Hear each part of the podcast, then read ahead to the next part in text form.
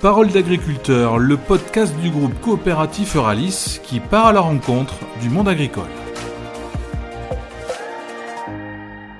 Bonjour François et merci d'avoir accepté ce moment d'échange et de m'accueillir chez toi à Pessoulens dans le Gers. Pour commencer cet entretien, veux-tu bien te présenter en quelques mots s'il te plaît?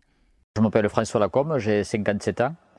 Euh, je suis marié, j'ai deux enfants. Je suis sur une exploitation qui aujourd'hui fait 78 euh, hectares euh, donc j'ai deux productions euh, qui sont euh, une production végétale, une production animale. Donc ma production animale, c'est les volailles fermières du Gers. Et ensuite, j'ai des productions végétales de la région, on va dire, avec du blé, du maïs, du tournesol, du sorgho, du soja, voilà. Pourquoi tu as voulu devenir agriculteur? J'ai jamais envisagé autre chose en fait. j'ai toujours vécu à la campagne. Mon père était agriculteur. moi, j'ai toujours vécu là. J'ai fait une, des études agricoles j'ai jamais envisagé d'aller de, faire un autre métier. Pour moi, c'était ça et puis c'était tout. quoi. C'est sur l'exploitation familiale qu'on se trouve actuellement?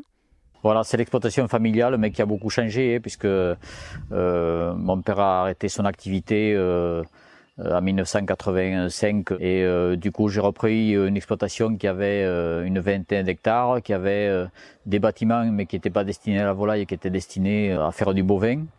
J'ai commencé à faire du palmipède. Donc j'ai fait ça pendant 2-3 ans.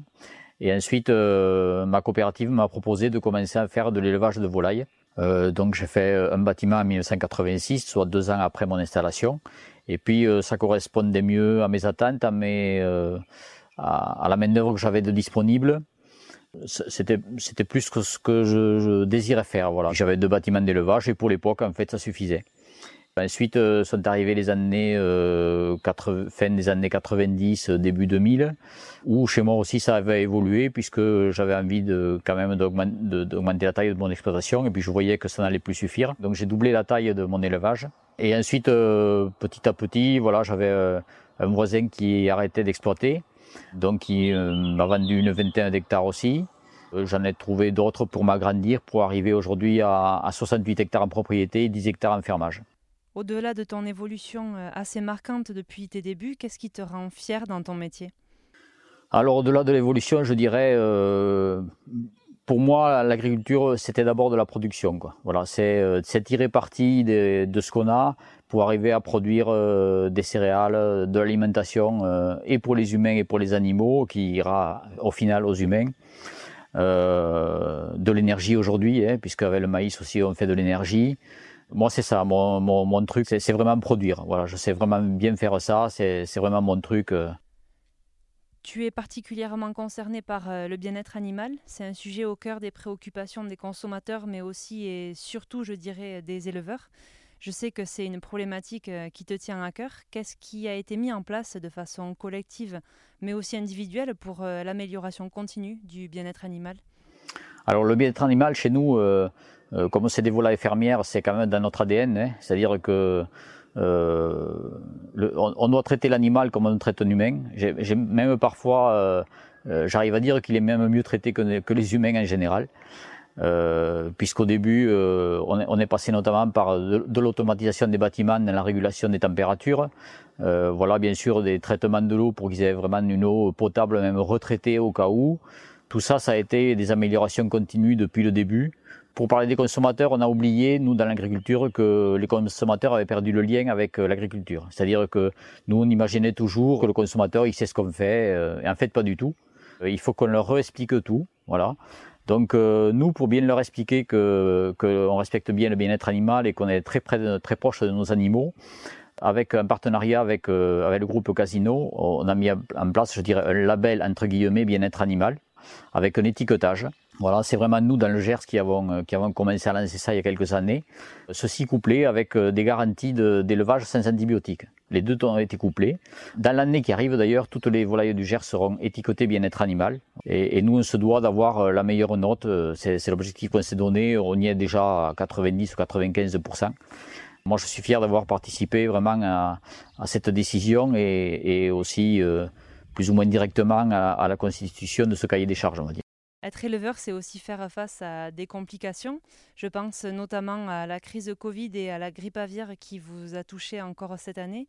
À titre personnel, comment tu as vécu cette période et qu'est-ce que tu en retiens avec un peu de recul? Alors je vais commencer par le Covid. Le Covid nous a fortement surpris et je vais dire même nous a aidés. Euh, puisque nous, en fait, notre fonds de commerce, c'est pas forcément les restaurants, c'est plutôt euh, la vente en, direct à travers la GMS, bien sûr, et les boucheries, charcuteries. Donc, en fait, ce qu'on s'est aperçu, c'est que les, ventes avaient fortement augmenté, puisque les gens ne mangeaient plus au restaurant. Euh, et en fait, on a été, le marché a été très tendu d'un bout à l'autre. depuis le début de la crise, on a, on a eu aucun mal à vendre nos animaux. Euh, et en plus, euh, les, gens ont recommencé à cuisiner chez eux et ont cherché plutôt des bons produits.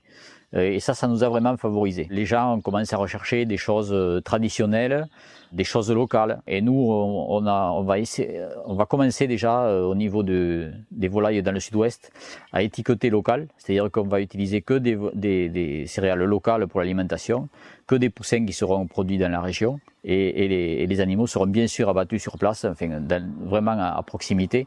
Et, euh, et, on va commencer à l'étiqueter et le certifier ça. Alors qu'avant euh, on le faisait mais on le disait pas. Voilà. Aujourd'hui, je pense qu'il faut que à chaque fois qu'on a une progression, il faut vraiment. Ce qui est important, c'est de le, c'est de le, de le faire contrôler et, et, de le, et de le dire.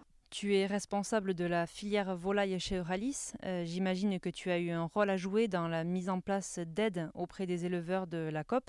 Qu'est-ce que tu peux dire sur les mesures qui ont été prises? Alors, euh, moi je dirais que c'est la troisième crise quand même qu'on vit. Euh, cette crise est difficile pour nous parce qu'on est surtout, euh, en tant que volaille, on est surtout victime de la crise. C'est-à-dire, on est victime collatérale puisque chez nous, en fait, il y a eu très très peu de, de, de cas. On n'a eu que trois cas sur sur sur les 400 cas qu'il y a eu dans le Sud-Ouest. Il y a eu que trois cas en volaille, voilà. Et premièrement, il a fallu déjà un peu désamorcer le sujet euh, parce qu'il y a beaucoup de, d'éleveurs qui étaient remontés un peu contre les éleveurs de palmipèdes puisqu'ils voyaient bien que, eux ils avaient fait le boulot et que ils pensaient que certaines ne l'avaient pas fait voilà. Euh, donc il a fallu un peu désamorcer ça. Euh, ensuite euh, voir avec l'État quelles aides on mettait en place rapidement voilà. Voir comment nous la coopérative on allait aider nos producteurs. Voilà, après, je pense que l'État a bien fait son travail, hein, même si aujourd'hui, je, je, pense que c'est compliqué pour la trésorerie dans certaines exploitations. Voilà. Moi, personnellement, j'ai eu de la chance puisque j'ai pas été touché dans ma zone. J'ai toujours pu produire, même plus que de raison, puisqu'il a fallu euh, compenser ce qui pouvait pas se faire ailleurs. Donc, on a été un peu tendu, je vais dire. Malgré tout, bon, aujourd'hui, on remet en place doucement. Bien sûr, on n'a pas les poussins qu'on a parce qu'il y a des, des, reproducteurs qui ont été abattus dans le cadre de cette influenza. Donc il nous manque aussi des poussins aujourd'hui et on retrouvera la normalité qu'au cours de l'automne. Voilà. Donc euh, on continue bien sûr euh, à suivre nos, nos, nos coopérateurs, euh, nos éleveurs. c'est important de garder le lien bien sûr et puis de les tenir informés semaine après semaine de l'évolution pour leur donner quand même des perspectives. Chez toi, la coopérative, c'est une histoire de famille? Alors je ne sais pas si c'est une histoire de famille, mais euh, pour moi, la coopérative, ça a été dès le début. Quoi. Enfin, c'est, euh, moi, je me retrouve toujours dans des choses collectives. Euh, donc, euh, je pense qu'il n'y a que le collectif qui peut nous faire progresser. Dès que, dès que j'ai commencé, je me suis associé à deux coopératives, donc une pour les céréales où mon père était déjà avant, qui était aujourd'hui Gersicop. Dans ce domaine-là, j'ai aussi euh, une coopérative qui est pour le conseil uniquement. La quatrième coopérative, bien sûr, c'est celle qui nous concerne. C'était Codigère au début, avec laquelle j'ai démarré les productions animales. Euh, D'abord le palmipède et euh, rapidement la volaille. Euh, coopérative qui s'est associée avec Euralis il y a une quinzaine d'années. Euh, mes voisins m'ont demandé de prendre des responsabilités, puis euh, je, donc je suis rentré un peu au, au conseil de la, de la, coopérative pour les représenter, et puis euh, à l'intérieur du conseil, d'autres déjà m'ont dit aussi de prendre d'autres responsabilités. Bon, euh, voilà, j'ai décidé de m'y investir. Mais on dit administrateur, moi ce, ce, ce mot ne me plaît pas beaucoup. Euh, moi je vais dire plutôt que je suis le représentant des agriculteurs. Ça me plaît davantage. Alors justement, quel est ton rôle en tant que représentant des agriculteurs? Alors au sein de la coopérative, d'abord, je siège au conseil d'administration, donc on regarde bien euh, euh, ce qui se passe dans la coopérative, la relation de la coopérative avec euh, les agriculteurs on donne des perspectives, hein, voilà, on, on, donne des missions, euh, on regarde que les missions soient bien exécutées. Euh, ça, c'est vraiment notre rôle. On doit vraiment surveiller ce qui se passe. Euh, il faut bien qu'on fasse la différence avec les opérationnels. Chacun a son rôle et chacun doit rester dans son rôle. Je siège à plusieurs comités. Voilà, je suis au comité d'audit financier. Je suis aussi président de Ralis Volaille, bien sûr. J'ai pas mal d'autres fonctions qui sont liées à la volaille au niveau régional et au niveau national. Qu'est-ce que tu conseillerais à quelqu'un qui voudrait se lancer dans l'agriculture? Oh, Moi, je dirais qu'il faut avoir confiance et puis qu'il ne faut pas avoir peur. Moi, quand j'ai commencé, euh, j'avais quasiment tout contre moi. J'avais une structure qui était obsolète, j'avais euh, pas d'argent, voilà, des dettes. Moi, ce que j'ai l'habitude de dire, c'est qu'ici, sur ma commune, il y a cinq exploitations qui se sont lancées dans l'élevage en même temps que moi, enfin, ou dans les deux années qui ont suivi, qui avaient les mêmes problèmes que moi. Et aujourd'hui, ces exploitations, elles sont toujours là. Et dans les exploitations qui ne se sont pas lancées ou qui n'ont pas voulu se diversifier, ben, la moitié ont disparu. Voilà, ça c'est la première leçon à retenir. Et euh, je pense que quand on est motivé par quelque chose, bien sûr, il y a des périodes difficiles, hein, mais il faut jamais désespérer. Euh, il faut s'investir, il faut arriver à passer des caps difficiles et puis euh, euh être prudent quand même, pas faire n'importe quoi, euh, se former, aller voir ailleurs ce qui se fait. Avoir confiance, c'est aussi euh, croire euh, en l'avenir. Tu la vois comment, toi, l'agriculture de demain? Alors, l'agriculture de demain, euh, je dirais qu'elle a commencé il y a déjà bien longtemps, malgré ce qu'on entend aujourd'hui. On pense toujours que l'agriculture, on est toujours dans les années 70 avec l'agriculture intensive, euh, tout ça. Euh, quand je regarde ce que j'ai fait, ce que je regarde, ce qu'il y a autour de moi, je dirais que ça s'est terminé. Par exemple, moi j'ai arrêté le labour en 1990. On a beaucoup évolué, euh, on fait beaucoup moins de, de traitements fongicides et insecticides, on les a divisés par deux. Euh, je fais du semi-direct. Euh, j'ai commencé des couverts végétaux il y a cinq ans euh, pour euh, améliorer les terrains et stockage carbone. Euh, j'ai du photovoltaïque depuis quelques années. J'ai même une voiture électrique. C'est plein de petites évolutions qui ont commencé. On travaille avec des GPS aujourd'hui, avec les tracteurs. Euh, ça, ça va continuer, euh, ça continuera, voilà, euh, à évoluer. Il faudra qu'à l'avenir on écoute les besoins des consommateurs, donc faire des productions contractuelles. Hein, on ne pourra pas produire comme on faisait avant. On produisait et puis on voyait bien à l'arrivée si on pouvait le vendre. Ça c'est fini. Il faudra écouter les besoins. On aura certes des contraintes, mais qui seront sûrement pas insurmontables. Mais à mon avis, la production contractuelle a vraiment de l'avenir, que ce soit en végétal ou en animal. Est-ce que tu aurais un message à faire passer aux collaborateurs et aux adhérents de la coopérative? Je remercie les collaborateurs parce que souvent ils sont plus attachés à la coopérative que les coopérateurs eux-mêmes. Voilà, donc euh, de ce que je regarde autour de moi, c'est des gens qui sont très motivés, je les en remercie euh, parce que le contexte agricole n'est pas facile depuis quelques années et, euh, je, trouve qu'ils ont quand même une réelle motivation.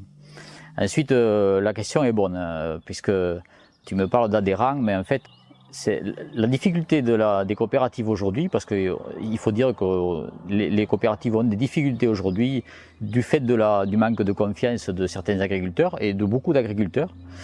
Ben, c'est parce qu'on utilise en fait ce mot adhérent. Et, euh, et ce mot adhérent en fait est impropre puisqu'on ne devrait jamais l'utiliser. Le vrai nom, c'est associé coopérateur.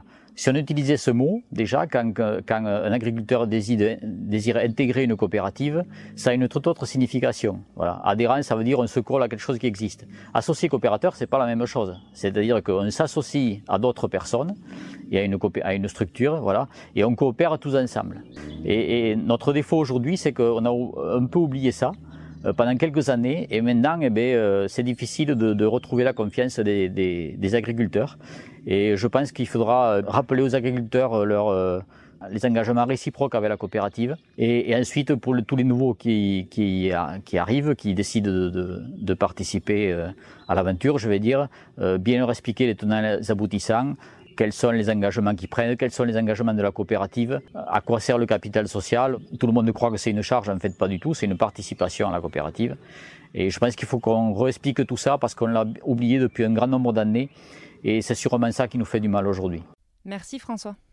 Merci de nous avoir suivis. Vous pouvez euh, retrouver d'autres podcasts, notamment sur Spotify, Apple Podcasts, Deezer et bien d'autres. À très bientôt pour un nouveau podcast.